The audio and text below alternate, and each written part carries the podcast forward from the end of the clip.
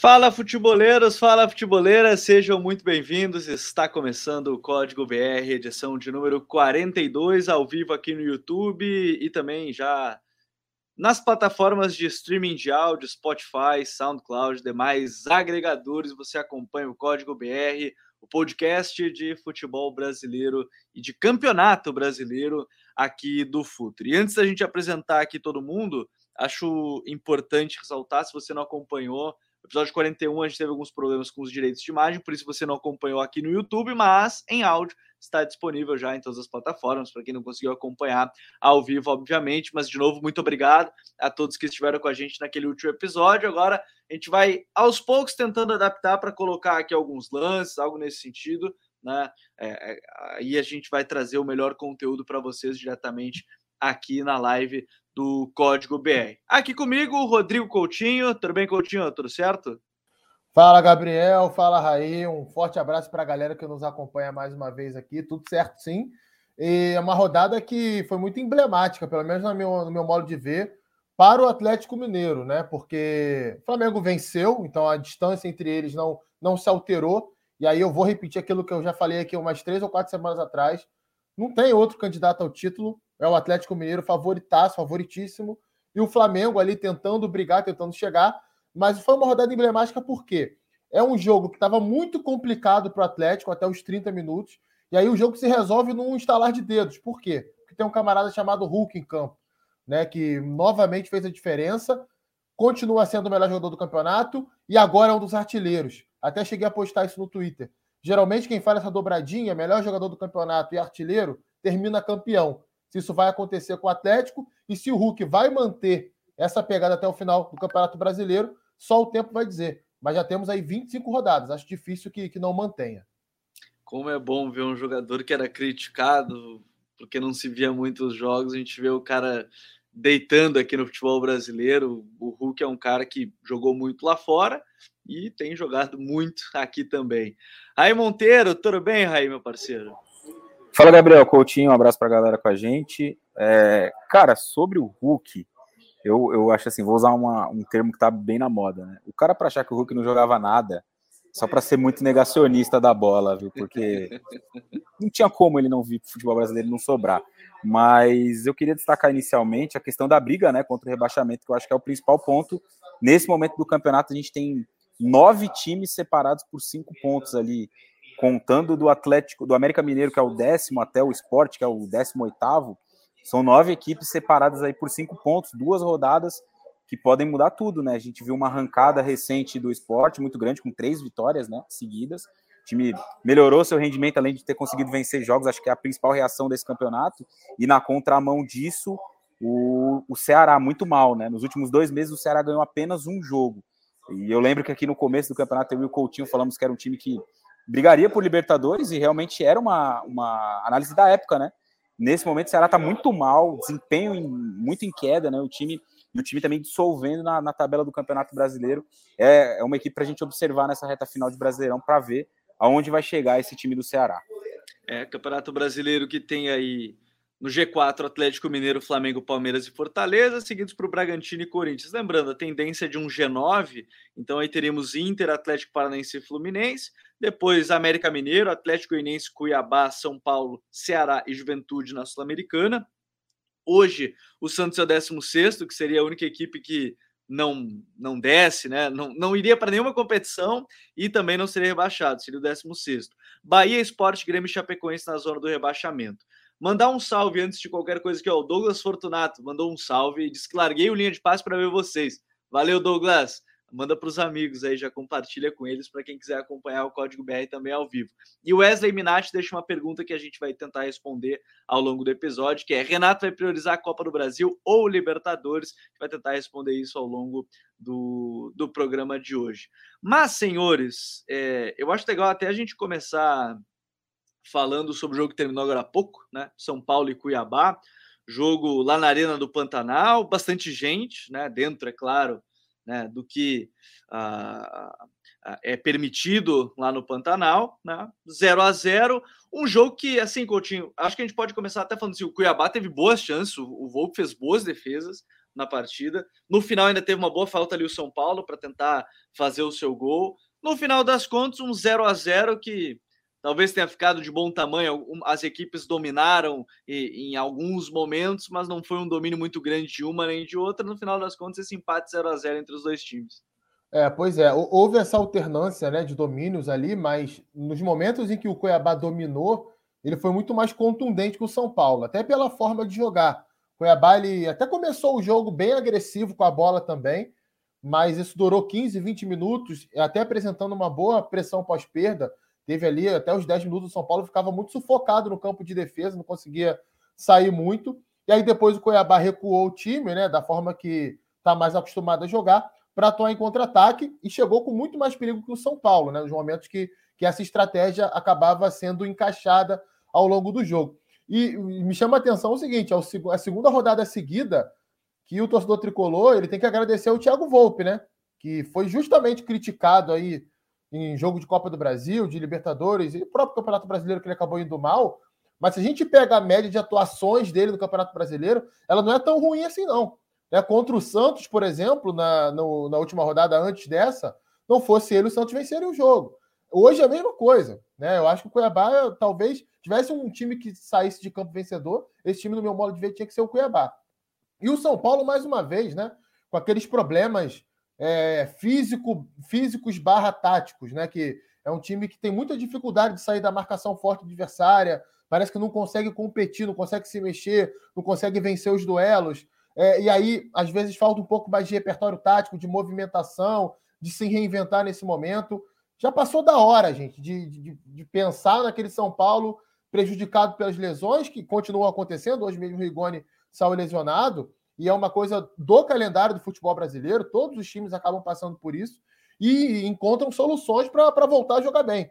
E eu não consigo encontrar isso no São Paulo. São Paulo é capaz de fazer um jogo bom num momento, é, da, é, desse Campeonato Brasileiro, e aí depois fala um jogo ruim. Cara, assim, é muito irregular. É muito irregular e, e, e é, é, difícil, né? O, o Raí chegou a falar sobre isso semana passada. É difícil a gente dizer que o São Paulo vai chegar, por exemplo, numa Libertadores com nove vagas.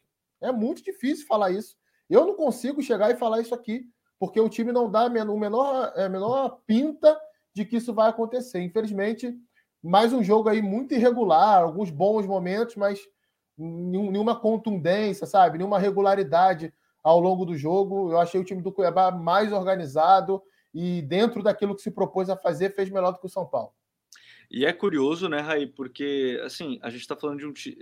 É, em meio à, à oscilação, talvez fosse outro clube já estaria demitido, né? O, o Crespo e talvez seja aí o, o, momento que ele tem mais respaldo teoricamente, né? A gente vê é, agora o Murici está próximo dele também, né? É a notícia mais recente, mas é um trabalho que não tem apresentado mais evolução, né? Em que pé a gente sempre fala para dar esse tempo, é um trabalho que parece que estagnou, né? Mesmo que o Cuiabá tenha boas atuações, tem, crescido, tem feito um campeonato bem interessante, acima até da expectativa inicial, o trabalho do São Paulo é um trabalho que estagnou, né?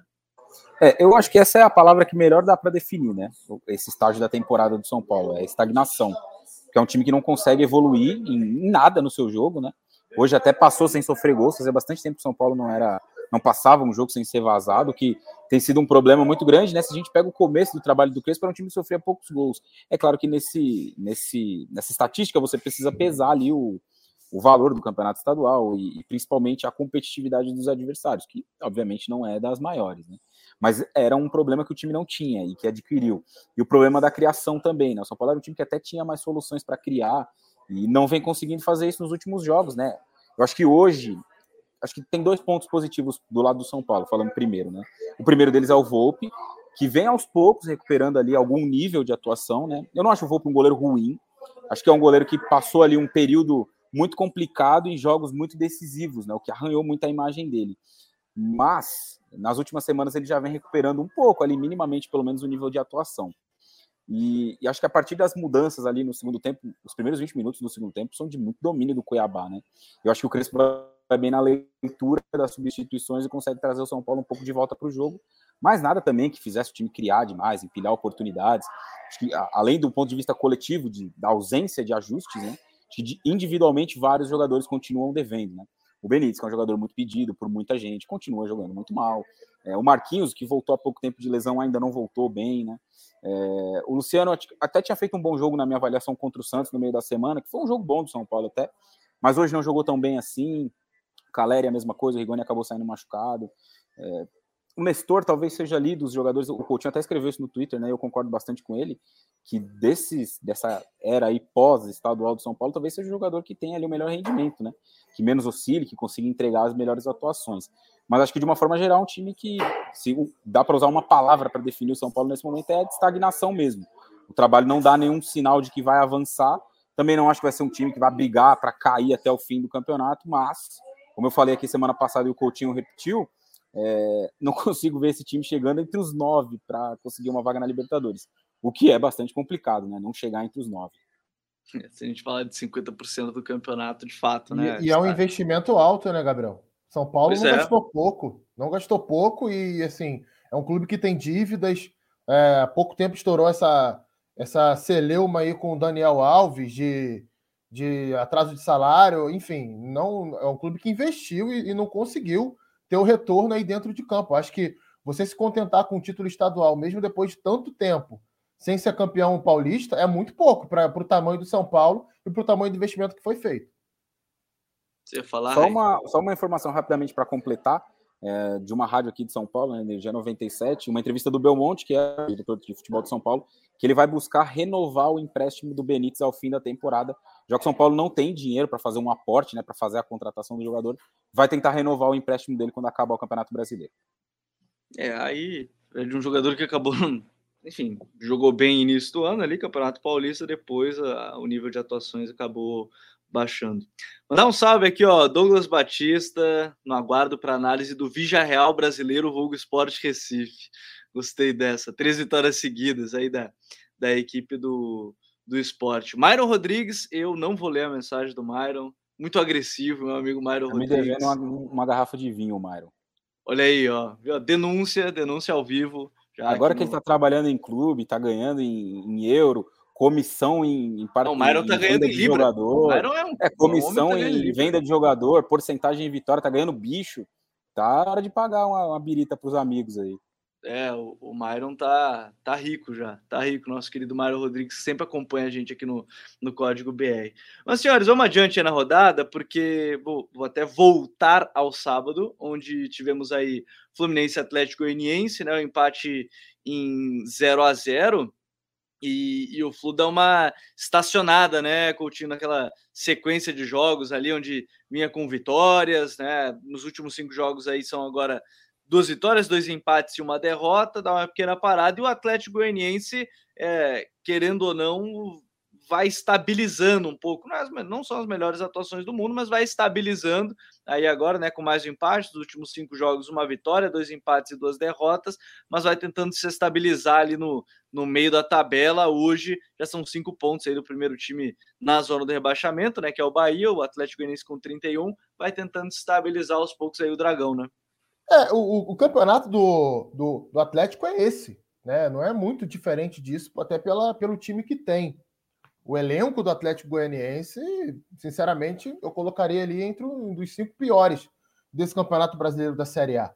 E é claro que existe ali uma estrutura de clube é, administrativa, não atrasa salário, tem um bom CT, gramado do Antônio Ascioli é muito bom, é, os jogadores eles gostam de jogar lá, né? Pelo que a gente tem de conhecimento ali, tem uma boa comissão técnica também. Então é um trabalho muito sério feito pelo clube, um clube que não tem tanta receita, então talvez seja esse exatamente o elenco que ele possa ter. Mas até o do ano passado era um pouco melhor. Comparando com o elenco do, do ano passado, acho que o elenco do Atlético Goianiense desse ano teve uma queda.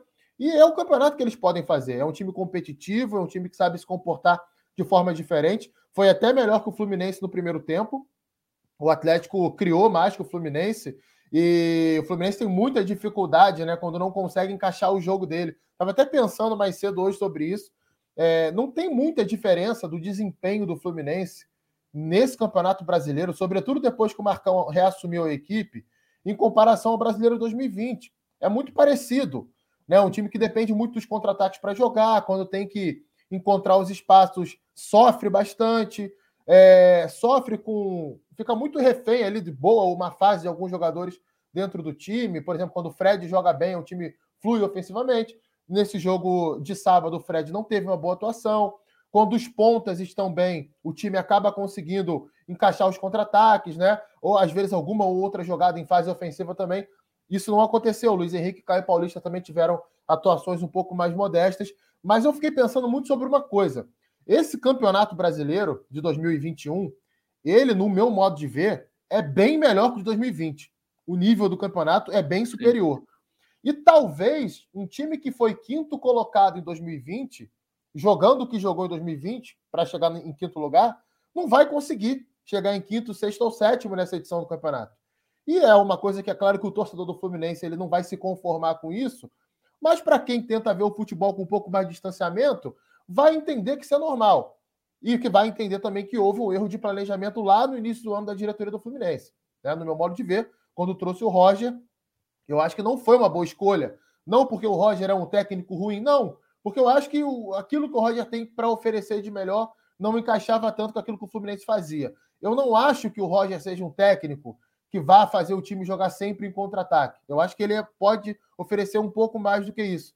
Mas ele se viu um pouco forçado a dar continuidade a isso e mais do que isso, até as características dos jogadores do elenco do Fluminense também são muito voltadas para esse lado é aquele negócio, né? Eu cheguei aqui, estava dando certo, então não vou chegar e vou fazer uma alteração brusca. É, enfim, é só, só uma, uma reflexão de, de, de, uma, de uma escolha que, no meu modo de ver, foi equivocada no início da temporada. E o Fluminense vai ser isso até o final do campeonato.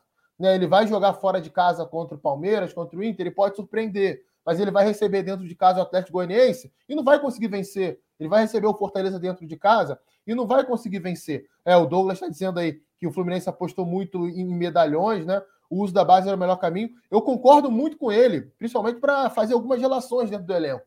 Cara, você tinha lá o John Kennedy, um moleque que no ano passado pareceu muito bem na reta final do Campeonato Brasileiro. Aí você traz Bobadilha, que até melhorou nos últimos jogos, mas que não tinha feito nada. O estranho até, o Coutinho, até te interromper, é que traz Bobadilha mais o Abel, né? O é. Abel Hernandes, e aí você já tem o Fred. Né? Você traz, teoricamente, três caras que são nove. Nenê, Casares e Ganso. Três jogadores que não vão te, te acrescentar nada defensivamente. Né? E que você vai muitas vezes ter que fazer escolhas e lidar com pressões, até pelo comportamento que esses jogadores têm fora de campo. Cara, então assim, é, eu acho que é um somatório de muitas coisas erradas que o Fluminense andou fazendo. Só para concluir, o John Kennedy, ele volta para o time sub-23, aí vem Bobadilha e Abel Hernandes. Nenhum dos dois dá resposta.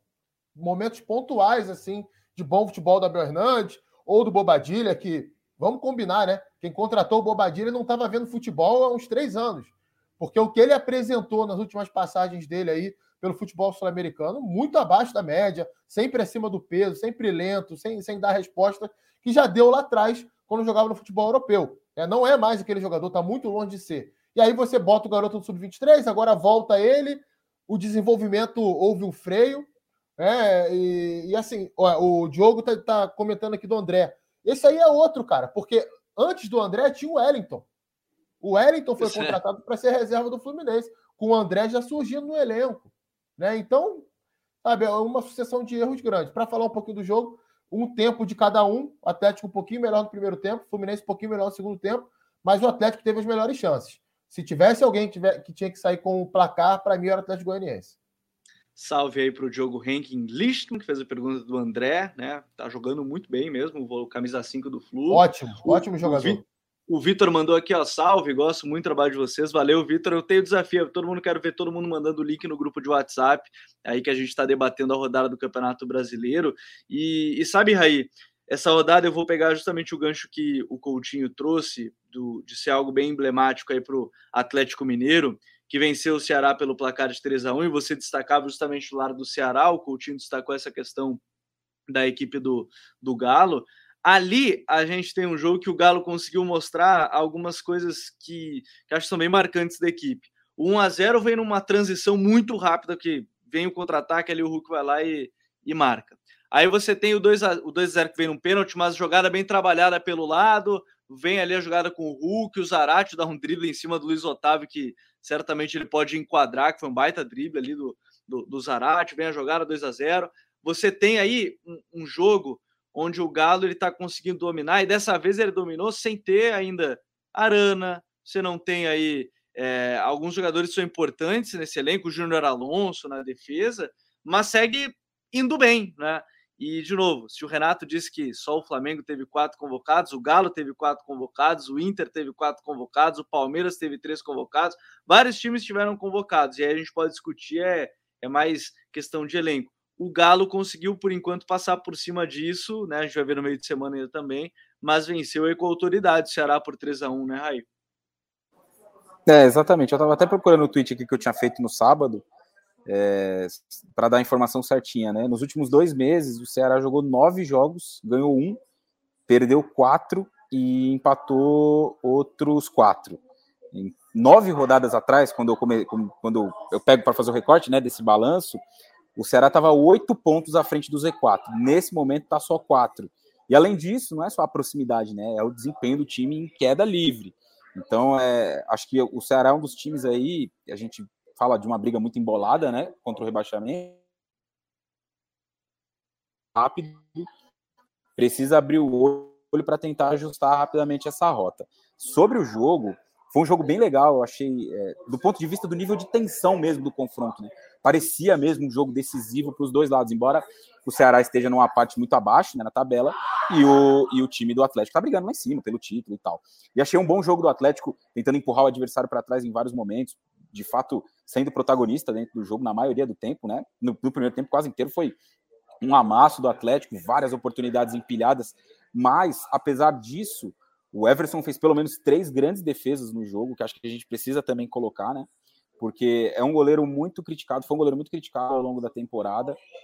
E eu não entendo muito bem, cara, de verdade, não entendo muito bem a, a, a maioria das críticas das pessoas em relação ao Everton. Sempre achei um goleiro seguro, na minha avaliação, foi o melhor goleiro, o melhor goleiro do Campeonato Brasileiro de 18, se não me engano, o Coutinho pode me ajudar, quando ele é goleiro do Ceará, acho que foi o Campeonato Brasileiro Ceará, 18, na, pelo menos na minha avaliação, ele foi o melhor goleiro daquele campeonato, fez um campeonato muito bom pelo Ceará, e, e não entendo, de verdade, essa chuva de críticas sobre o trabalho dele, acho que é um bom goleiro que cumpre bem o seu papel, e nesse jogo foi fundamental, quando o jogo tá 0 a 0 um pouquinho antes do gol do Hulk, ele faz uma grande defesa numa finalização do Vina, e outras, né, ao longo do jogo ali, outras oportunidades que ele acabou não deixando o Ceará voltar para o confronto, né? Então, uma vitória fundamental do Atlético e com um bom jogo. Como você disse, o Hulk muito bem, o Zarate muito bem, o Jair fez um jogaço, um dos melhores jogadores do campeonato, um dos melhores jogadores na posição dele, né? Um dos melhores volantes do campeonato também, muito bem outra vez o Jair. O, o Diego Costa voltando, marcando gol, né? A gente vê alguns times aí com uma dificuldade grande demais de recuperar os seus atletas, né? Tem, tem time que o jogador vai para o DM e fica lá seis meses. O Diego Costa teve uma lesão grave na Libertadores contra o Palmeiras. E voltou. O jogo contra o Palmeiras faz aí talvez 20 dias, né? E ele voltou, fez gol, voltou bem. É um, um Atlético que é, eu gostei muito da atitude, né? No jogo, como eu, como eu citei. Acho que foi um jogo com cara de decisão. E o Atlético conseguiu vencer muito bem, o que encaminha mais, né? Essa questão do título que o Coutinho falava no começo. Já são 17 jogos de invencibilidade do Atlético e o time evoluiu bastante. A gente falou muito no começo da temporada, no começo do campeonato, sobre um time que não pegava no breu, né, com o, com o Cuca, oscilava desempenho, tinha dificuldade em criar oportunidades de gol, em dominar os jogos, em fazer valer a superioridade, né, do seu elenco. Mas nas últimas semanas o Atlético vem encontrando sim consistência. Nas últimas semanas não, tem bastante tempo já, uns dois, três meses talvez, que o Atlético encontrou uma consistência legal e é bem difícil. Vai ser bem difícil tirar o, o título do time do Cuca. É, tá bem complicado. Hoje é líder, 53 pontos, à frente do Flamengo, que é o segundo com 42 e tem dois jogos a menos, mas né, chegaria a 48, ainda estaria aí 5 cinco, pontos. O Galo só depende de si, né, para para conquistar esse título brasileiro que não vem lá desde 1971, então há uma expectativa muito grande girando o entorno do, do Galo quanto a isso. Agora, quem não conseguiu e quem teve a oportunidade de arrancar com o time nessa rodada foi o Corinthians, né?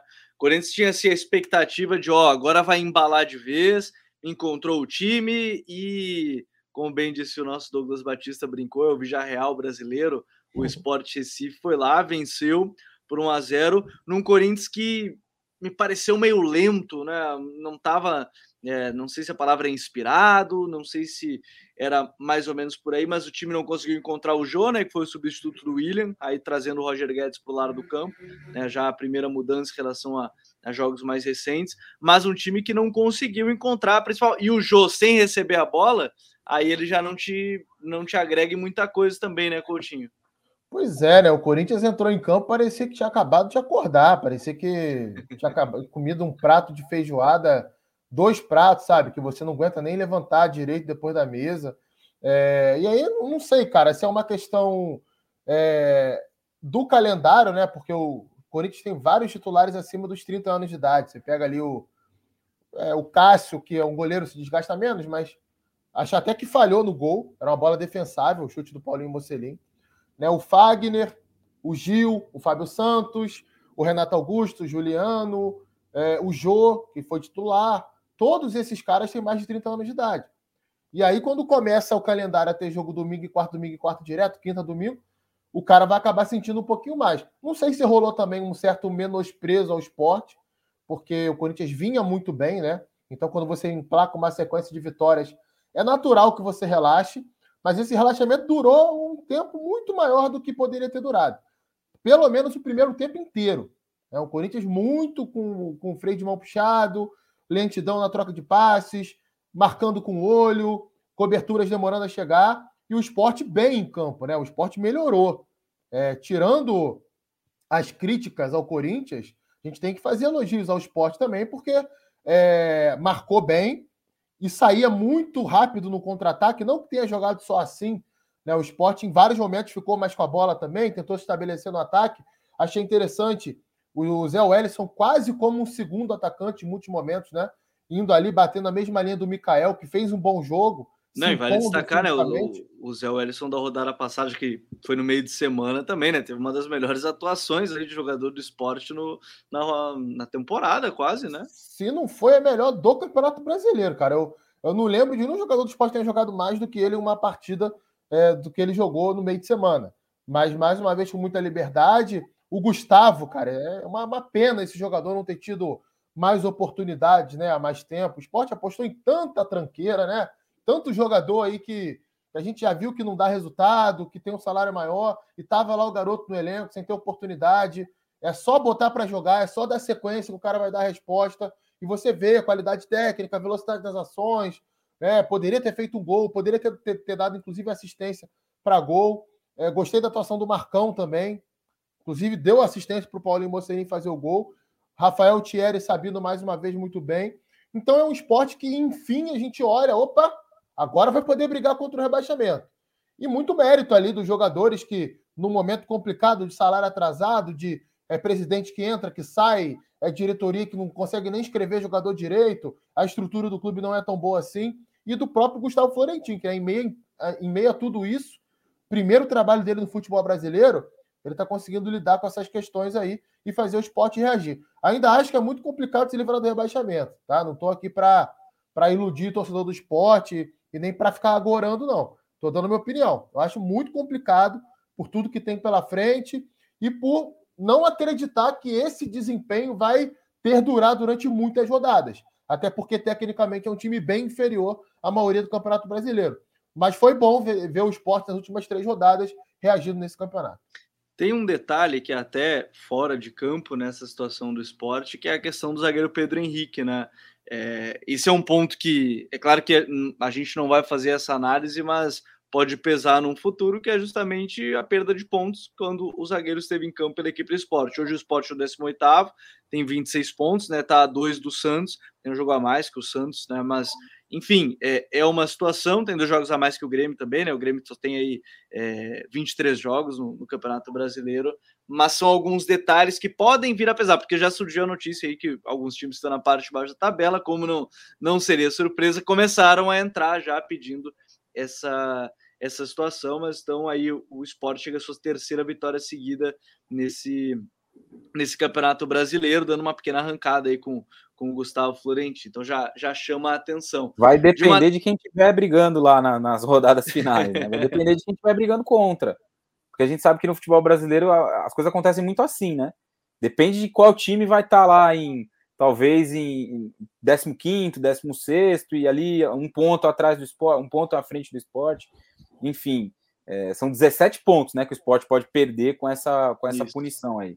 Eu acho que vai acontecer. É, infelizmente, acho que vai acontecer. É, o, é, o, que é mais, o que é mais impressionante, Gabriel, rapidinho, é que a CBF ela, ela, não, ela não se comunica, ela não fala sobre isso, né? Ela tinha que ser a maior interessada de oferecer uma lisura. Resolver logo o problema, né? É. Olha, teve o erro? Erraram? Então vai perder os pontos. Não erraram? Não vai perder os pontos. É o que o Raí falou. Fica protelando isso e levando até o final do campeonato. Daqui a pouco, às vezes, a decisão tomada é até correta, mas fica com aquele arzinho assim de, de, de marmelada, aquela coisa assim, ah, isso aí tá arranjado aí, tá vendo? Sacanearam o esporte, porque é um clube que não tem tanta força política, porque é menor do que outro clube em, em, em âmbito nacional. Então, cara, tinha que resolver logo. Tá na hora de resolver. Estamos na 25 rodada. Mês de outubro vai acabar rapidinho, porque é jogo domingo e quarta direto. É, até, até quando tiver semifinal de Copa do Brasil, vai ter jogo de Brasileirão também meio de semana, porque a CBF vai adiantar alguns jogos. Então, cara, tem que resolver isso logo. Daqui a pouco aí a gente está na reta final das últimas oito rodadas de campeonato e isso não foi decidido ainda. É, o Código BR vai ter que ficar discutindo o STJD, que vai aparecer nessa reta final de. É igual de aquela, aquele ano da portuguesa, né? Não me lembro agora qual ano que foi exatamente, que o, o campeonato 2013. acabou dia. 2013, o campeonato acabou dia 28 de dezembro. É, e, e, esse ano já o campeonato ele vai, vai sair um pouco depois. Até o Gabriel Canavés perguntou se o jogador para sair o bicho não precisa de um aval da CBF. Se sim, como ela deixa passar algo assim também. Então, é, na verdade, é, não houve uma consulta do esporte. Saiu uma matéria sobre isso que os diretores eles não pesquisaram, digamos assim, não foram a fundo da, da situação. É, Mas é, é, é um problema aí que vai ter a equipe do, do esporte. Abraço aí para o Márcio Roberto Carvalho. Manda um abraço para o canal do Gauss, o Thiago Nery, o pessoal que está chegando aí na live. Compartilhe aí com, com todo mundo. Agora, indo adiante, senhores, a gente tem o Raí lá no Castelão, Fortaleza 0, Flamengo 3. Um jogo decidido ali no início da bola parada, né, no escanteio, depois ali numa cobrança de falta, onde desviou né, com o Andréas Pereira. Depois vem o gol é, marcado pelo Michael de, de cabeça. A gente tem um Flamengo vencendo na rodada e o Fortaleza agora virou um, um eletrocardiograma, né? Vence, aí perde, aí vence, aí perde. Virou um, um eletrocardiograma e, e agora na próxima rodada enfrenta o Grêmio nesse, nesse, nesse meio de semana, mas enfim, é algo para se acompanhar, porque o Flamengo conseguiu vencer com os desfalques, é a prova que o Renato só fez aquela crítica para tentar dar uma tirada do foco do jogo contra o Bragantino, conseguiu vencer agora uma equipe que está tão bem posicionada quanto a equipe do Red Bull Bragantino com os mesmos desfalques, né? E, e aí a gente tem um Fortaleza que tem duas caras agora nesse brasileiro. Ganha um jogo, perde outro, não está conseguindo manter o ritmo da, do início do campeonato. É, e tem a Copa do Brasil daqui a pouco também, né? Que pode pesar aí no, na questão física ou, ou, algo do tipo, até mesmo de, de concentração, de mobilização. É, acho que o Fortaleza vai conseguir uma vaga para Libertadores no Campeonato Brasileiro, até porque essa essa missão para um time que está fazendo um campeonato tão bom quanto o do Fortaleza não vai ser uma missão lá tão difícil, né? Já que o Campeonato Brasileiro vai levar quase todo mundo para a Libertadores. Mas de fato o time tem, e não é de hoje, né? Eu acho que a gente pode observar essa queda do Fortaleza, não só de resultados, mas acho que de rendimento também, já há algum tempo, né? Não é um time que nas últimas semanas, nas últimas duas, caiu bastante. Isso já vem acontecendo já tem algum tempo. Na, na minha, na minha visão, pelo menos, eu acho que isso tem um, um, uma parcela muito grande da, da, do ponto de vista físico, né? Porque é um time que joga sempre com um ritmo lá em cima. E a gente está chegando no fim da temporada, né? Esses times aí, a maioria deles tem mais de 50 jogos nas pernas já. Muitos deles tiveram ali um período muito curto de férias, né? De uma temporada para outra, por conta de tudo que aconteceu no último ano e meio, enfim. É, eu acho que essa questão do ritmo tá acabando, acaba que cobra muito seu preço, né? Para o time do Voivoda nesse momento da temporada. E, por isso ele tem que escalar vários jogadores que habitualmente é, não são titulares, como por exemplo o Edinho e o Lucas Lima, que foram titulares no jogo contra o Flamengo nesse, nesse, nesse final de semana, né? Então acho que essa questão da, do ritmo tem impactado bastante o Fortaleza. Em relação ao Flamengo, é, eu, eu, acho que é, é, muito claro, né, que é uma desculpa muito esfarrapada do Renato esse negócio aí dos, dos desfalques. O que uhum. não tira é, a razão dele de reclamar o fato do campeonato não parar. Acho que são pontos diferentes. Sim. A gente tem que, de fato, protestar porque o campeonato não para, porque está errado. Embora todos os presidentes vão lá e assinem isso no começo da temporada, está errado, não acontecer. E acho que é importante a gente falar assim sempre. Mas, cara, esse time do Flamengo que jogou contra o Fortaleza no, no sábado é um time muito forte, né? Você tem o Rodrigo Caio, que é zagueiro titular, você tem o Felipe Luiz, que é titular. No meio-campo, o Arão, jogador que é titular. O André se tornou um titular né, nesse momento da temporada. Mas os outros ali, é, o Thiago Maia pode ser um titular em qualquer tipo de jogo. O, o Michael está fazendo uma temporada boa, né? Principalmente depois da chegada do Renato. Sim. Não só depois da chegada do Renato. Ele não teve o mesmo desempenho com o Rogério, mas ele teve algumas oportunidades também, né? Ele, ele jogou mais do que talvez na era Domi. Mas, de fato, o melhor desempenho, gols, assistências, apareceu agora, nesse momento da temporada. O Vitinho, cara, um, um jogador que eu, pelo menos, acho que qualquer time gostaria de ter, né? Eu vejo a torcida do Flamengo muito na bronca com o Vitinho. De fato, eu acho que em alguns momentos do jogo ele desliga um pouco, ali sem a bola, talvez é um pouco indolente. Mas ele é um jogador tecnicamente bom e que tem uma contribuição muito grande de gols, de assistências, de boas. É ambidestro, joga em qualquer uma das posições é, então, ali da, da fase Agora, né, ofensiva. né? Por exemplo, nos últimos jogos, acho que nos últimos dois jogos isso aconteceu, né? O Andréas foi 10 no 4-2-3-1 ali do Renato, na vaga do, na vaga do Arrascaeta, e ele jogou na direita. Ele pode jogar por dentro, como você falou, pode jogar na esquerda. Então, o cara, pô, polivalente ali. Se você tem todo mundo, Everton Ribeiro, Arrascaeta, Gabigol, Bruno Henrique, ele não vai ser o titular. Mas eu acho que é um cara que pode cumprir muito bem uma função legal ali na frente. E, e além de todos eles, o Pedro também, né? Que é um, pô, um centroavante que não precisa de muitas ocasiões. Então, acho que a questão do Flamengo para brigar pelo título do Campeonato Brasileiro em algum outro momento era subir mesmo o nível de atuação, né? Não era só essa questão das peças. É claro que perder vários jogadores titulares faz muita falta, é óbvio que faz. Mas esse time que o Renato tem à disposição aí não é um time que dá para se jogar fora ou dizer, ah, com essa equipe eu não consigo brigar pelo brasileiro.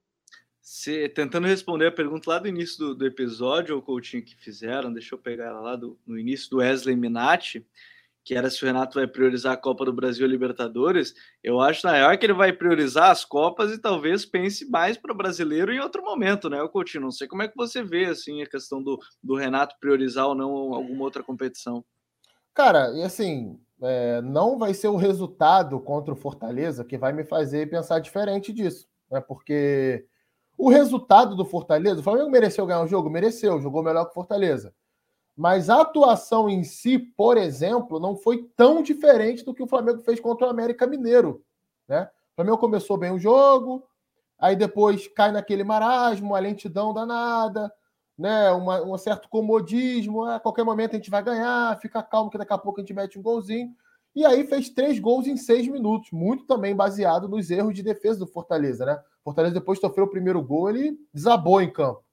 E aí o Flamengo enfiou um atrás do outro, com méritos, é claro, finalização certa. Isso é um ponto que o Flamengo melhorou muito com o Renato. É, o Flamengo era um time que perdia muitos gols, dominava, criava e perdia com o Rogério Senni, é, massacrava o adversário e perdia por 1 a 0 Várias várias vezes isso aconteceu com o Rogério. É, e com o Renato não acontece. O Flamengo cria menos, mas faz mais gols, porque consegue é, ter um pouco mais de tranquilidade. E acho que a parte técnica também deu uma aprimorada, não sei se com algum método novo de treinamento, não sei se com o próprio Renato passando algumas orientações.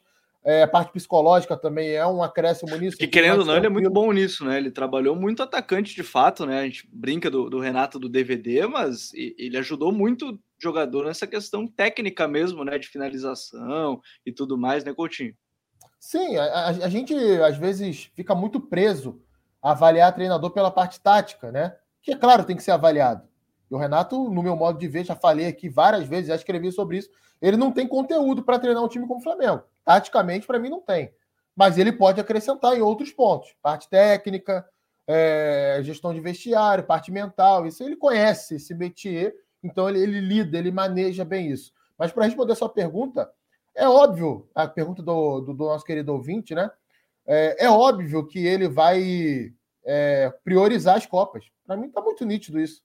Basta ver o comportamento do time do Flamengo em jogos do Campeonato Brasileiro, em jogos de Copa do Brasil ou Libertadores. Esquece os jogadores que entram em campo. Se atenham ao comportamento, intensidade, concentração, o foco, totalmente diferente. É muito diferente. É, a gente pega alguns exemplos isolados de jogos de Campeonato Brasileiro que isso aconteceu desde que ele estava no comando. É uma forma de trabalhar que eu não concordo muito. Eu acho que o Brasileirão ele tem que ser sempre a prioridade, porque é o campeonato que te dá essa possibilidade é, de você controlar o resultado, né? Chegar mais, chegar mais perto de controlar o resultado. O jogo de Copa, às vezes, você joga muito melhor que o adversário, você cria, cria, cria e perde o jogo no final. E não tem mais volta, porque às vezes é um jogo, dois jogos. Campeonato Brasileiro, não. Se você perde um jogo desse, a rodada seguinte está aí, você pode se recuperando. E o Flamengo tem elenco para isso. Mas eu vejo muito dessa forma, né? Não acho que tenha sido um jogo que o Flamengo meter 3 a 0 no Fortaleza, não. Fortaleza jogou muito mal, é verdade. Né? Não jogou bem de novo, concordo com tudo que o Rai disse. Mas o Flamengo fez um jogo básico, um jogo comum. Né? 1 a 0 ali estava de bom tamanho. Acabou 3 por essa imensa capacidade do Flamengo de definir para gol. Além da chance do Tri, né? Que seria algo pô, muito grande para a história do Flamengo, né? Ganhar pois três é. vezes seguido no Campeonato Brasileiro de pontos corridos. E só um time. Nem a geração, nem a geração do Zico conseguiu isso, Raio. O Flamengo com o Zico foi campeão em 80, 82 e 83. 81 o Grêmio ganhou. Né? O Flamengo não conseguiu ser, ser tricampeão, por exemplo, brasileiro com o Zico. Então, poderia ser. E a torcida do Flamengo, ela, ela deseja muito isso. Não vou dizer desejava, deseja muito isso. Cobra muito isso. E por outro lado, é, eu acho que isso é um ponto importante, mas também imagino que em algum momento o Renato vai priorizar mais essas Copas, até porque decisão da, da Libertadores, agora, em, agora, lá em novembro, né? A gente fala em agora, mas são dois meses até a, o, os jogos, e depois ainda tem essas semifinais de, de Copa do Brasil. Seguindo adiante, estreia de Guto Ferreira com vitória fora de casa, o estilo Guto, fez um time consistente no meio, transições, o gol do 1 a 0 é, é muito do que a gente até imaginava, né? Um jogo direto ali com o Gilberto, os pontas infiltrando, nesse caso o Raí, né? E, e o teu Xará estreou bem, viu, o Raí? Fez gol, começou bem, e a gente tem um Bahia que eu tenho a impressão, e eu estava ouvindo nosso colega Elton Serra, jornalista, é, craque né, da ESPN hoje também, é, falando que o Bahia surpreendeu negativamente com o Diego Dabove, porque muito dos treinos eram treinos físicos e físicos, e, e, era isso. Não tinha muito mais que isso, e talvez ali naqueles cinco jogos tenha falhado alguma coisa. O Guto parece ser um cara ideal para salvar nesse momento, e mesmo assim pode pensar já 2022, porque é um cara que fez um ótimo trabalho no Ceará, tem uma bo um bom trabalho no Bahia, inclusive, né? Campeão da Copa do, do, do Nordeste, né? E, e, eu acho que aí tem, tem um ponto importante. Mas começar vencendo o Atlético Goianiense, o Atlético Paranaense fora de casa já é muito bom, né?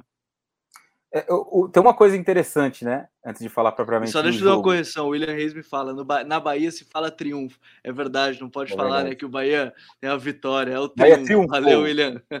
É, 25 rodada do Campeonato Brasileiro, Bahia e Atlético Paranaense se enfrentaram e os dois estavam estreando o treinador. É, coisas muito curiosas que acontecem no futebol brasileiro. O Bahia, tudo bem, né? Que tá brigando lá embaixo e tal. Essa rotatividade acontece mais.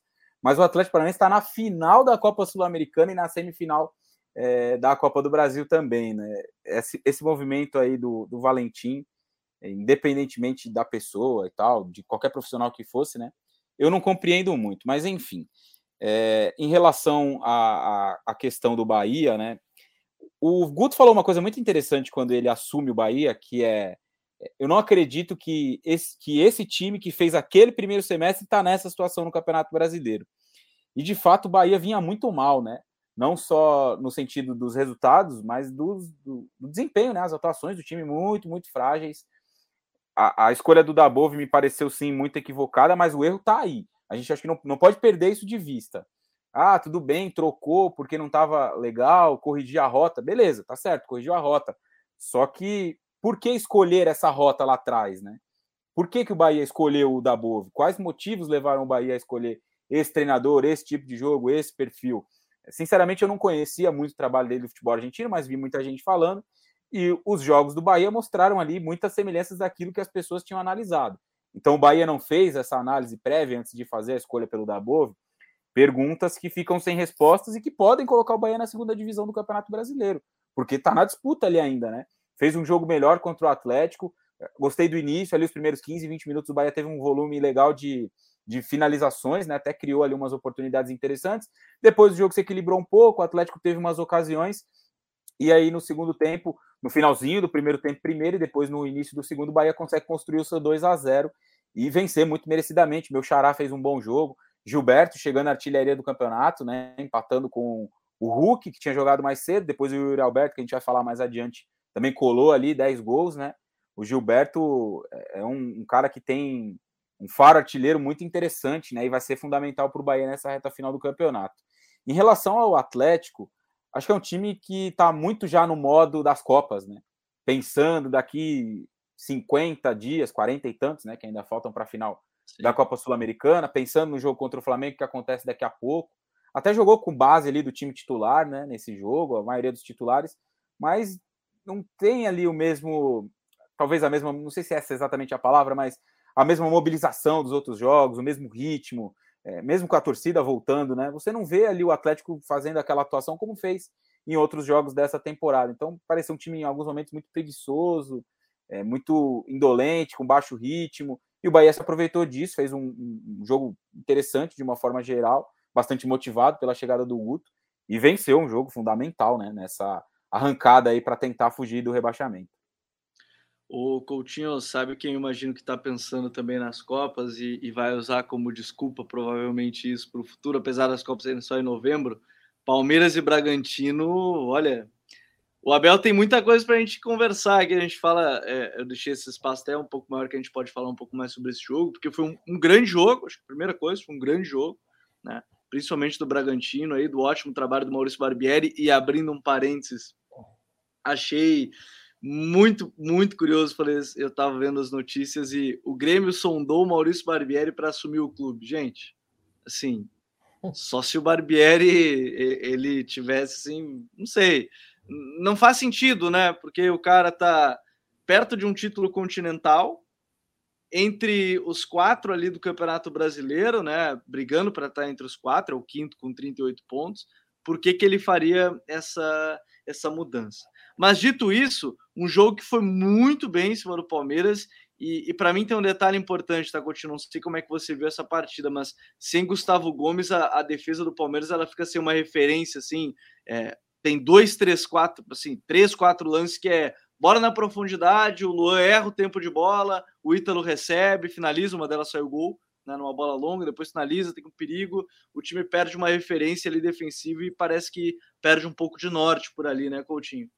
Pois é, dessa vez não teve recado para o vizinho, né? Brincadeira. Teve no muro pichado, né? Que os vizinhos é, estavam certos. Era isso que eu ia falar, tava lá no muro. Seu vizinho tem razão, Abel. Pois é, cara, assim, brincadeiras à parte, eu nem acho que esse jogo tenha sido tão ruim do Palmeiras, né? Eu vi muita gente achando que a atuação foi horrível. Para mim, teve muito jogo que o, Flamengo, que o, Palmeiras não jogou nada e ganhou, e ninguém falou nada. É, por exemplo, contra o América Mineiro no Campeonato Brasileiro.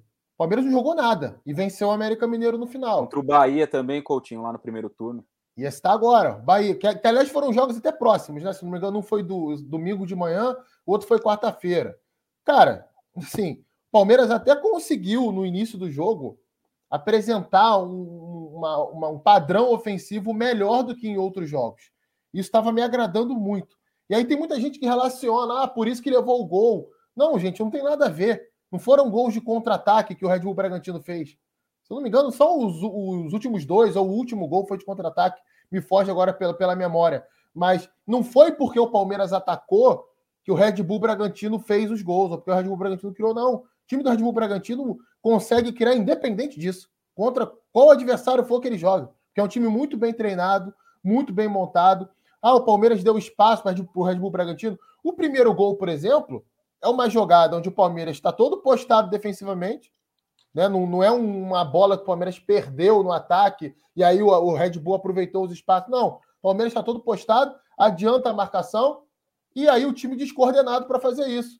A linha de defesa não sobe, o, a, do ataque não pressiona legal a bola, toma nas costas e acaba saindo gol. Então, cara, assim, é, problemas defensivos, Red Bull com muito mérito em cima desse jogo É, e, e, assim, o, o que mais me, pega nesse jogo é o seguinte: é o Palmeiras que não consegue ter equilíbrio. Né? Equilíbrio, equilíbrio. Um trabalho de um ano, que vai fazer um ano agora em novembro.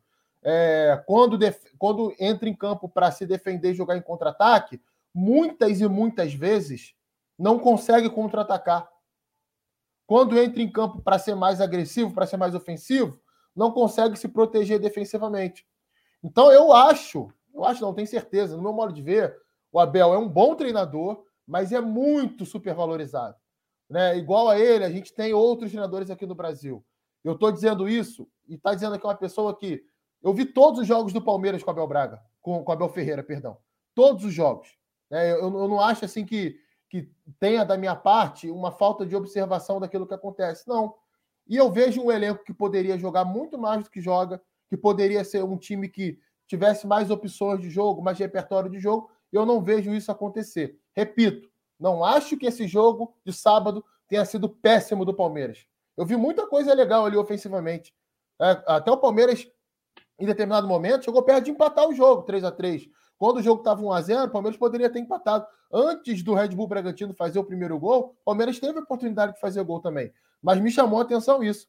É um time que não consegue ter equilíbrio. Quando vai jogar de forma reativa, contra-ataca pouco. Quando vai ser mais agressivo, sofre na defesa. E é um trabalho de 11 meses. Vai fazer um ano de trabalho. O Abel Ferreira do Palmeiras tem um ótimo elenco. Está abaixo de Flamengo Atlético? Tá. Mas está acima de todos os outros times. Tinha que jogar muito mais. E é curioso, né, Porque assim, no início do brasileiro até estava melhor, né? é, ofensivamente, mas tinha muitos gols de bola parada, inclusive. Acho que tinha que destacar a fase do Gustavo Scarpa nesse sentido. É, o Palmeiras será que também, apesar da distância de tempo, começa a pensar muito na Libertadores? O Abel deve estar pensando muito na Libertadores, ou de fato, é, eu, eu, vou muito para o lado do que o Coutinho falou, de é, tem alguns momentos que ficam 8 ou 80. Ou é um time que vai tentar atacar e tem problema defensivo, ou vai tentar defender e não está conseguindo contra-atacar, como a gente já viu em vários jogos. Como é que você tem visto aí esse, esse Palmeiras agora com o Abel, nesse, nesse momento né, da temporada? Eu acho que o jogo do América é um exemplo né, disso, que o Palmeiras é, talvez jogue, tente contra-atacar um pouco mais, mas não consegue fazer, né? A proposta era, era essa, mas o time não conseguia contra-atacar. Cara, eu, eu de verdade acho que o trabalho do Abel é um trabalho incompleto em alguns momentos, né? Porque é um, como o Coutinho falou, é um time que defensivamente em alguns jogos ele vai muito bem, né? Então você pega os jogos das Copas, por exemplo, né? Libertadores desse ano, temporada passada, o jogo da, os jogos da Copa do Brasil também. Defensivamente, time muito sólido, quando tem o Gustavo Gomes, quando o Luan faz bons jogos. O Luan é um zagueiro que oscila muito, né? Ele faz um jogo bom, ele faz um jogo muito ruim, falha no jogo decisivo, e depois ele faz um jogo muito bom. É, os garotos, eu acho que, a, que oscilam também, o que é natural, Patrick, Danilo, né? É, o que é natural que eles oscilem também. É, o próprio Wesley também, que jogou né, no final de semana, acabou sendo titular, naquela função pelo lado direito. Eu acho que é um, um, um trabalho, de uma forma geral, incompleto, porque é um Palmeiras que tem um padrão, a gente consegue enxergar ali as intenções, mas que quando o jogo foge um pouco daquela daquilo que o Palmeiras mais gosta de fazer, ele tem dificuldades. Então, seja na, no, no, nos momentos em que tem que propor um pouco mais, tem que ter mais a bola, tem que abrir a defesa do adversário. E a gente tem vários exemplos nesse Campeonato Brasileiro. Esses dois jogos que o Coutinho citou, contra o Bahia e contra o América, que o Palmeiras foi pior e ganhou. O jogo contra o Cuiabá, que o Palmeiras empilha um monte de gente na frente, não consegue finalizar, né? O, Walter praticamente não faz defesas naquele jogo e o Cuiabá consegue vencer. Então é um trabalho que tem ali algumas dificuldades grandes e, e em alguns momentos sim, é supervalorizado, né? E, e, tem um problema, né? Quando você critica, aí é ah, porque vocês acham que o futebol só pode ser daqueles times que tem 80% de posse de bola, que propõem, e não é isso. A crítica não está sendo calçada no estilo de jogo, de ser um pouco mais reativo, que é o estilo que, é, notadamente, o Abel gosta um pouco mais. Não é essa a questão. A questão é que com o material que o Palmeiras tem, é um time que pode encontrar mais soluções quando o jogo foge do cenário que ele mais gosta de fazer. Então, você, aí você vai um pouco para o campo das escolhas. É, o Danilo Barbosa, por exemplo, que foi titular no jogo desse final de semana, nem acho que é um jogador tão ruim assim. E de verdade, não acho que eu tenha tanta base assim para fazer uma análise dele, porque ele joga pouco. mas é aquilo, é um jogador que fica muito tempo sem jogar, aí do nada ele aparece num jogo do Campeonato Brasileiro, um jogo importante contra um time forte, que poderia ser um teste interessante para o Palmeiras. Né? É, o Kusevich é uma contratação que eu tenho um pouco de dificuldade para entender. Né? O Kusevich vem da Universidade Católica, um tempo grande, machucado, aí ele é contratado pelo Palmeiras ainda num período de recuperação, tanto que ele demora ali para fazer seus primeiros jogos muito mal no jogo do sábado, né? Muito exposto em vários momentos, nas decisões ali, muito mal também. Então, acho que é um pacote, né? É o trabalho de uma forma geral, alguns problemas do trabalho do Abel e de escolhas também dele, de algumas peças, né? O Palmeiras está pensando, obviamente, na final da Libertadores, mas precisa se preparar para chegar lá, né? Não só do ponto de vista físico, de algumas variações que o time vai precisar para um jogo muito duro que vai ser contra o Flamengo. Não dá para chegar com moral baixo também, né? De, de resultados era, negativos. Exatamente isso, né? A, a, moral do time é muito baixa. É, a campanha do Palmeiras no Allianz Parque, no Campeonato Brasileiro, é muito ruim. O time perdeu, empatou um monte de jogo em casa nessa temporada, né? Então acho que o Palmeiras precisa começar a, entender aí o que, o que vai fazer nessa reta final de Campeonato Brasileiro, pensando obviamente na Libertadores e o Abel está incluso nisso aí. Ele me parece, isso é uma sensação, né?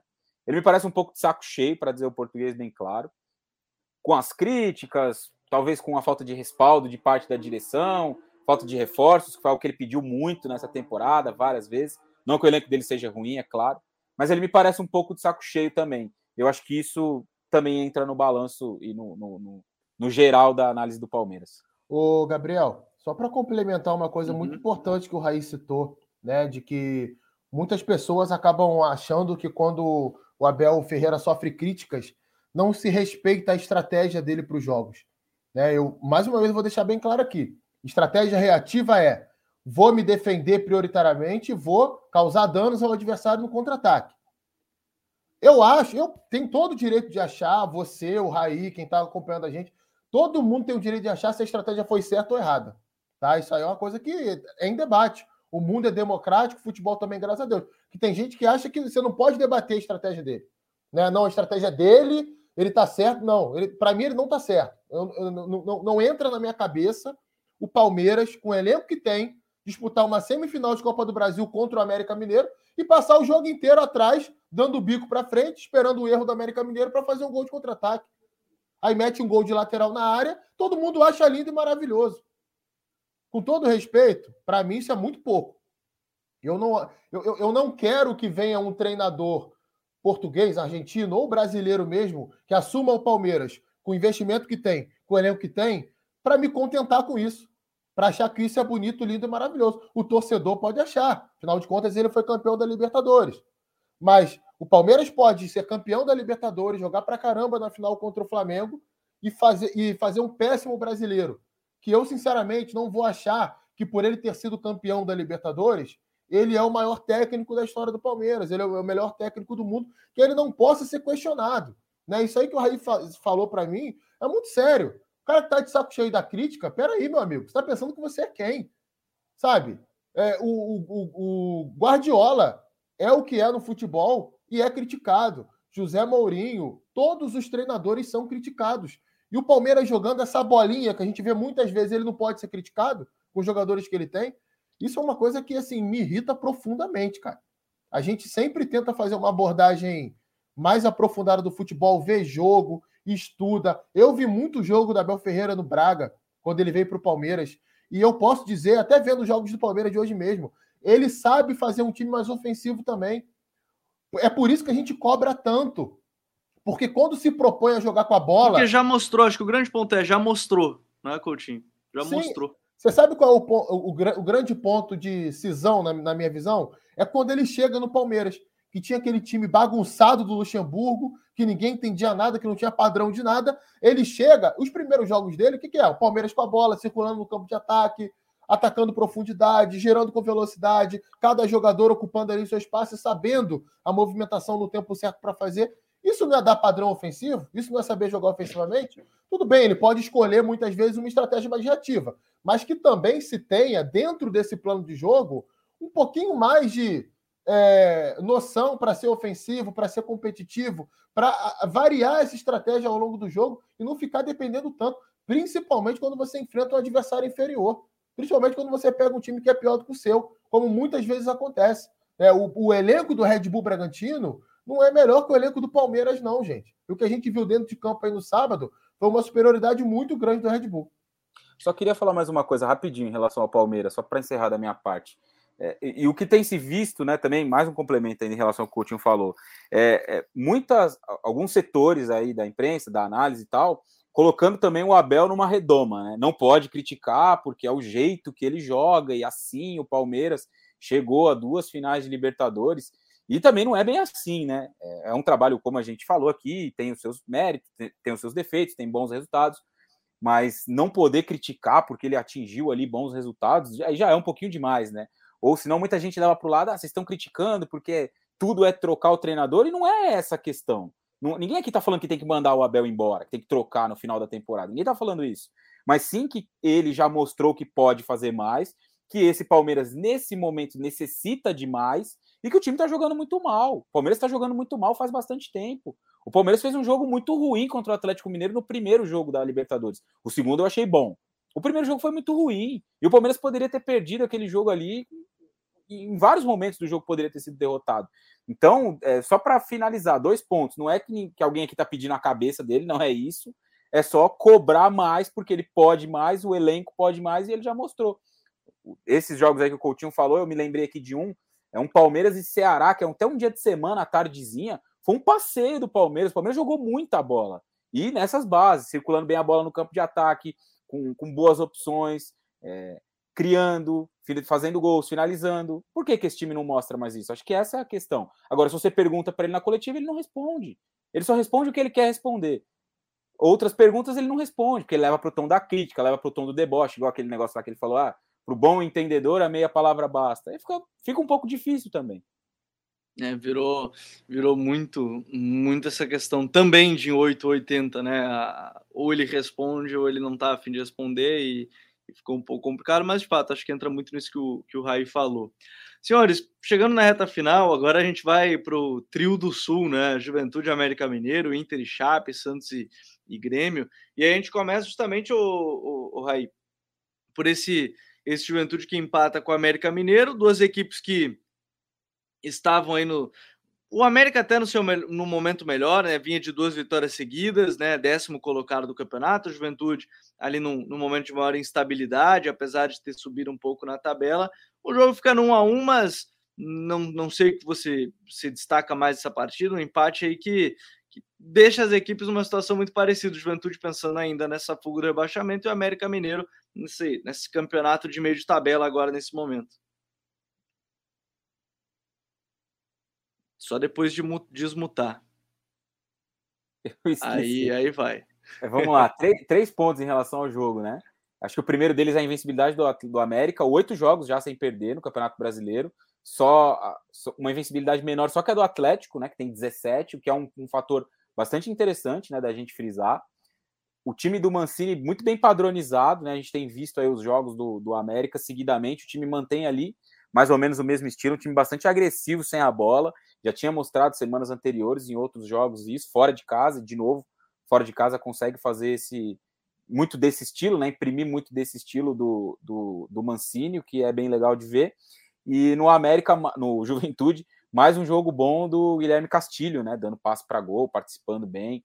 É, um dos jogadores aí, claro, a gente não vai colocar ele na lista do na seleção do campeonato, né?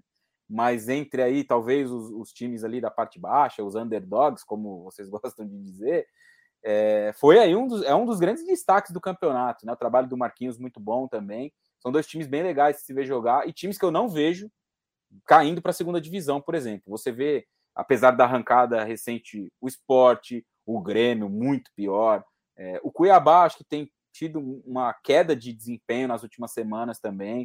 O próprio Ceará, que eu já citei. Então, são times que têm feito um campeonato bastante seguro. Eles não saem muito ali daquele, daquela zona próxima da zona do, do, rebaixamento, né? Ficam ali mais ou menos naquele bolo intermediário da tabela. Mas o campeonato, do ponto de vista de atuação dos dois times, né, nesse momento, são de jogos bem seguros, tanto do Juventude quanto do América Mineiro. Seguindo adiante, aí tem o Inter chegando a, a essa vitória chamou atenção, né? 5 a 2 em cima da Chape. E, e Yuri Alberto se tornando artilheiro do brasileiro também, né? Junto com o Gilberto com o Hulk, todos com 10 gols marcados na competição, o que é um número bem pequeno para a 25 rodada. 10 gols é o que tem, sei lá, o Benzema na nona rodada do Campeonato Espanhol, ou enfim, algum outro atacante da Premier League ou da Bundesliga. E, e enfim, a gente vai ter acho que mais um ano sem artilheiros com na casa dos 20 gols. Acho que nos últimos 10 anos, até estava conversando com, com o Calvin, que participa com a gente volta e meia, a gente teve só o Gabigol em 19 e o Ricardo Oliveira em 2015. Né? Então, assim, são poucas as temporadas que a gente tem artilheiros do brasileiro com mais de 20 gols, que é uma pena. Né? Isso é muito efeito também da seleção brasileira que tira o Gabigol do campeonato, né? Exato, exato. Também tem oito jogos só no campeonato. É, então, e, e, vai terminar o campeonato com pouquíssimos jogos, né? Porque tem mais data FIFA no meio do, da reta final ali do, do campeonato. Mas, Coutinho, era um jogo para o Inter ganhar, né? Conseguiu ganhar, e eu acho que de destaque mesmo a gente tem que falar do Yuri Alberto, né? Se tornou uma peça fundamental, e se a gente parar para pensar, uma pechincha, né? 10 milhões de reais é, em luvas, em meio a tudo isso, para um jogador que certamente vai ser vendido por pelo menos 15 milhões de euros. Pois é, o, Inter ele vai lucrar muito, né? Foi uma visão muito muito aguçada, assim, trazer o Yuri e o, e o, e o Santos sem ganhar nada, né? Porque o dinheiro foi todo é a questão do negócio do Yuri, né? Não tem nada a ver nem com o Santos. É, deram mole lá, né? Não renovaram o contrato e acabou saindo ali, de, enfim, sem, sem, sem nenhum lucro para o Santos, é, que investiu na formação do jogador. Agora, é aquele negócio, né? O Inter ia enfrentar a Chapecoense. Todo mundo fala, ah, vitória certa, é, vai atropelar aí depois do jogo vê a goleada, não fez mais que obrigação. Peraí, meu amigo, não é bem assim, não. Para construir esse resultado, você tem que ter atitude em campo.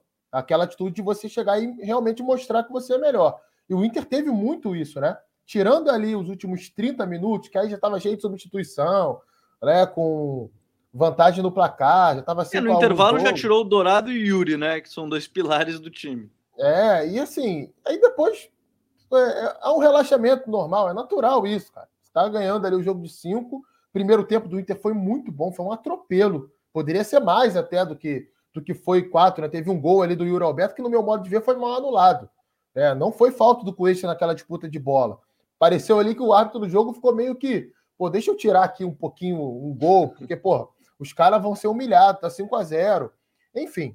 Então, assim, acho que é, foi um jogo onde o Inter colocou em prática aquilo que tem de melhor. Não é um time que vai criar espaços, que vai é, fazer jogada de, com longas trocas de passe, que vai envolver o adversário dessa forma. Não, é um time que vai pressionar rápido quando perde a bola, que vai acelerar quando roubar, e tem jogadores muito é, importantes para isso, como Tyson, como Yuri Alberto, como Patrick, tem Caio Vidal no banco, que joga bem nesse tipo de, de realidade também. Edenilson, que não é um jogador só, só, que só jogue bem assim, mas que também funciona nesse tipo de, de realidade. É, fixou ali né, aquela dupla de volante com Rodrigo Dourado e Rodrigo Lindoso, então aumentou o potencial de desarme para conseguir esses contra-ataques e, e, atropelou, cara. Atropelou. O jogo do Yuri Alberto é excepcional, muito bom. Ele basicamente ainda chegou a perder um gol ainda, né? Teve um gol que ele perdeu ali uhum. no primeiro tempo. Se ele não perde aquele gol, ele sairia com quatro gols, fora o gol anulado. Então, assim, um cara que poderia fazer cinco gols num tempo de 45 minutos, jogo profissional, primeira divisão, isso não é para qualquer um, não. Jogador que ele vem aí com 20 anos de idade, né? 2001, completou 20 anos já. Então ele ainda vai fazer 21 no ano que vem. Cara que tem uma carreira brilhante pela frente, se tiver a cabeça no lugar, né, se não tiver nenhuma lesão grave, pode ser aí um dos grandes atacantes do futebol brasileiro é, nos próximos anos. É, eu, eu tenho muita curiosidade para onde ele vai, né? Porque assim, para mim, final do ano ele vai sair. Eu acho que essa é uma, uma, uma certeza. E, e, o Inter vai ter que procurar um titular, porque inclusive a notícia de agora à noite é que Guerreiro vai assinar sua rescisão de maneira amigável, então o Inter vai ter aí o Yuri Alberto provavelmente vendido né, ao final do ano e já não vai ter o Guerreiro, né, que deve ir para o Alianza Lima agora, tentar encerrar a carreira, estava lesionado, só volta em novembro, mas enfim, são, são outras coisas a se falar. Você ia, ia falar alguma coisa aí? Rapidinho, é, o Coutinho falou, né, do, ah, não fez mais que obrigação aí golear, que muita gente fala, né, é, obrigação golear a Chapecoense, aí goleia, não fez mais que obrigação. Essa Chapecoense aí tomou quatro pontos do Atlético Mineiro no campeonato, Tomou quatro pontos do São Paulo no campeonato. quase ganhou do Flamengo no Maracanã, a virada ali nos últimos minutos, no primeiro jogo depois que o Rogério foi demitido. Então não tem essa conversa não de que ah, goleou, não fez mais que obrigação não, porque esse Campeonato Brasileiro também nem é um campeonato marcado por muitas goleadas, né? Quem que você tem aí metendo quatro, cinco? Ninguém. Então é preciso sim valorizar, como o Coutinho fez, o grande jogo do Inter, e além de tudo que ele falou, só queria citar mais um destaque, o Tyson, jogou muito bem também, é, acho que é um jogador que depois que tá voltando ainda da lesão tudo mais, mas tem aí uma margem de crescimento bastante grande para ajudar muito esse Inter nessa reta final de temporada. E o Inter vai brigar muito forte para terminar entre os seis, né? A gente tem Bragantino pensando em Copas, a gente tem um Fortaleza em queda, a gente tem é, um, um, Palmeiras que eu não sei. Eu não, hoje não cravo que o Palmeiras vai terminar entre os seis, porque está todo mundo muito perto ali e o Palmeiras está muito mal. Então o Inter tem boas chances sim de terminar o campeonato entre os seis. E os seis devem conseguir uma vaga direta, né? Para a Libertadores, já que a gente deve ter um G9. Então acredito que os seis. Não sei exatamente como fica essa questão aí do, do regulamento da distribuição das vagas, mas eu acho que os seis primeiros vão direto para a fase de grupos, o que seria muito importante para o Inter. É, e por outro lado, que a gente costuma dizer, né, aqui no sul, né, da gangorra Grenal, do outro lado a gente vê um Grêmio que, em comum acordo, o Brasileirão do comum acordo, né, e seus treinadores teve a saída de Filipão, né, depois da derrota para o Santos, o, Raí. E é um jogo que, assim, é, é o típico jogo que a gente fala, pô, o Grêmio nem jogou bem, né? O Grêmio foi com uma proposta diferente, jogar para defender, jogou com três zagueiros. O Santos teve boas oportunidades com o Zanocelo, em cobrança de falta e tudo mais. Só que aí toma o gol no último lance. E para mim, eu tenho para mim que o Filipão saiu por questão de um minuto. Se não toma o gol, ele não ia sair com um empate, tá? Se fosse empate na Vila, ele provavelmente não, não, não sairia do Grêmio. Mas, mas perdeu, saiu e agora o Grêmio deve até, nessa quarta-feira, certeza que vai ser o Thiago Gomes, né? E, e, a gente fica na expectativa de quem é que vai ser o nome. Roger e o Mano já aparentemente recusaram. Mas é um momento para o Grêmio muito complicado, né? Porque assim, é... a próxima rodada é contra o Fortaleza, fora de casa, com cinco desfalques, sendo três sendo todos titulares, né? Alguns são de lesão e tudo mais mas depois tem os seus dois jogos a menos, são Galo e Flamengo, não é contra qualquer equipe. O Grêmio está num momento muito complicado desse campeonato, hein, ô, ô, Raí? Ah, difícil, né? eu tava, eu tava rindo aqui, porque eu tava lembrando da declaração do que você contou pra gente, né, antes de entrar no ar. ah, o, vice, né? para quem não sabe, o vice-presidente do Decref deu a declaração que é bem provável que a gente perca para o Fortaleza, porque é difícil, talvez arranque o pontinho, mas quem sabe a gente ganha do Atlético, Goianiense, do Palmeiras, do Juventude. Então, assim, pensamento é esse para quarta-feira, pelo menos é, dos vices do clube. Vamos lá perder, né? É mais ou menos por aí. Cara, em algum momento, né, dessa, dessa caminhada com o Felipão, o Grêmio chegou a ter ali 60% de aproveitamento, né? E a gente dizia aqui que ah, vai se livrar, tal, tá melhorando, se não tanto assim o, o jogo, né? era até um time mais sólido em algumas partidas, conseguia ali ganhar um pontinho aqui, outro ali, as vitórias mais apertadas, né? Mesmo sem jogar bem, a vitória contra o Fluminense, que é na, um dos primeiros jogos do Felipão, aquele 1 a 0 no Maracanã, contra o próprio Flamengo, que é um jogo muito parecido também, né? Uma bola ali, o Borja vai faz o gol. Mas nesse campeonato de, de pequenas sequências, a gente falou muito da pequena sequência do esporte, de três vitórias seguidas. A pequena sequência aí dos últimos três jogos do Grêmio é muito ruim, né? porque é um time que faz um ponto em nove contra Santos, Esporte e Cuiabá. Três confrontos diretos contra o rebaixamento. E além disso, é um time que não mostra nada em campo, né? Nem a solidez defensiva aí que em algum momento teve com o Felipão, teve nesses últimos jogos, né? Tomou dois gols do esporte, que naquele jogo vinha de oito rodadas sem marcar um gol, um negócio por aí. Tomou dois gols do Cuiabá, que nem é um time que marca tantos gols assim. O Santos também fez um gol contra o São Paulo na quinta-feira, depois de ter ficado muito tempo sem marcar. Essa vitória contra o, San, contra o Grêmio foi a primeira vitória do Santos em 70 dias. Então, todos esses elementos né, mostram aí o, o buraco que o Grêmio de fato está enfiado. Né? Achei que foi um jogo bom do Santos. Depois de bastante tempo, o Santos voltou a jogar bem, voltou a se impor, voltou a criar oportunidades. Né? Gostei do jogo do Marinho, bem, bem ligado no jogo, bem a procura da bola, sempre querendo participar, criar oportunidades. Achei bom o jogo dele. E, e, foi uma guerra, né, cara? O clima, assim, do jogo, acho que a mobilização da torcida também, na minha, na minha visão. É claro que esses fatores um pouco extra-campo, talvez sejam, talvez não, né? Com certeza são muito subjetivos. Algumas pessoas têm essa, essa impressão, outras nem tanto. Mas eu acho que a mobilização da torcida do Santos tem sido muito importante nas últimas semanas. Eles fizeram uma festa muito legal antes do, da vinda do Santos para São Paulo para jogar contra o São Paulo no clássico. E o time teve ali uma reação um pouquinho diferente, né? E nesse jogo, de novo, né, 4 mil pessoas ali na Vila, que é um estádio menor, então 30% ali do público, criaram ali um clima interessante e acho que a reação dentro de campo foi boa e o Santos talvez encontre um caminho aí para sair desse momento muito negativo. O Grêmio, eu já não consigo enxergar isso, de verdade, né? É, acho que o Grêmio errou demais nessa temporada no planejamento, nas contratações. Algumas não deram certo, como o Douglas Costa, por exemplo. Quem diria lá atrás, quando o Douglas Costa foi contratado, que se estivesse saudável, ele não daria certo. Ninguém diria isso, porque é um jogador acima da média. Mas as contratações acabaram não dando certo, o time acabou errando demais.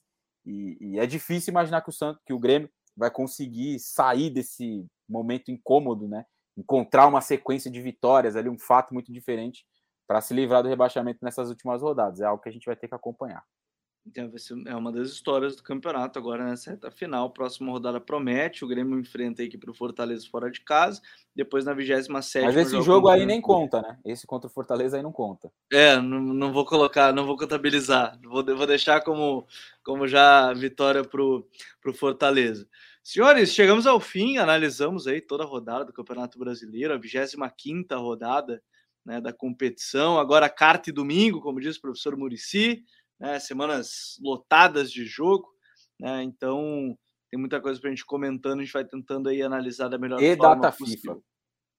E mais data FIFA, eliminatórias na Copa, teve a Nations League, um monte de coisa acontecendo em meio a tudo isso. Coutinho, valeu meu parceiro, até semana que vem. Valeu, Gabriel, valeu, Raí. Muito bom estar com vocês de novo por aqui. Até semana que vem. Forte abraço aí para a galera que nos acompanhou e nos acompanha aí ao longo da semana né, no seu agregador preferido.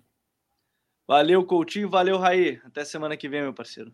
Valeu, Gabriel. Valeu, professor Coutinho. Sempre uma honra estar com os amigos aqui, bater esse papo segunda-feira.